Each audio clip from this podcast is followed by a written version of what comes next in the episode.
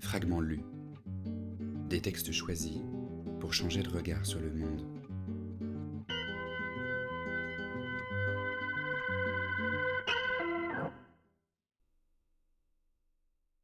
Il faut bien sûr imaginer Paul, tout en force, le regard baissé déjouant pour l'instant la description.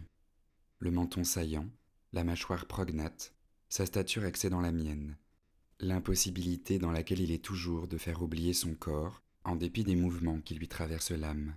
Fréquemment d'ailleurs, car Paul est insensible, insentimental même, doublant chez lui le musculaire, toujours trahi, quelle que soit l'ampleur de la chemise, la coupe du pantalon, la délicatesse de certains gestes, passons sur certains gestes, le visage suscitant chez l'observateur un irrépressible besoin de poncif, nez épais, lèvres fortes, sourire enfantin, gourmand.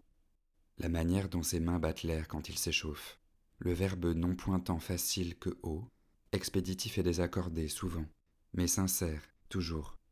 Mieux vaut en rire maintenant, et d'ailleurs il se tait, il ne répond pas, je dois répéter ma question. Il lève enfin les yeux, de beaux yeux, surtout un beau garçon. Non pas un beau regard donc, c'est du reste dommage. Avec un beau regard, j'aurais compris que, Sandra, je n'aurais sans doute rien eu à dire. Je n'ai d'ailleurs rien dit, à quoi bon? Que dire à une femme qui vous quitte pour un homme dont les yeux sont seulement beaux? On se prend à rêver au contraire d'un amant au charme secret, plus proche de celui qu'on croyait exercer, ou qu'on n'exerce plus, qu'importe. Un homme qui puisse prétendre à quelque vraie relève, dont on puisse tirer sinon profit, du moins fierté, mais non, c'est cet homme-là que Sandra avait choisi, contre toute attente, ou en réponse à son attente, comment savoir?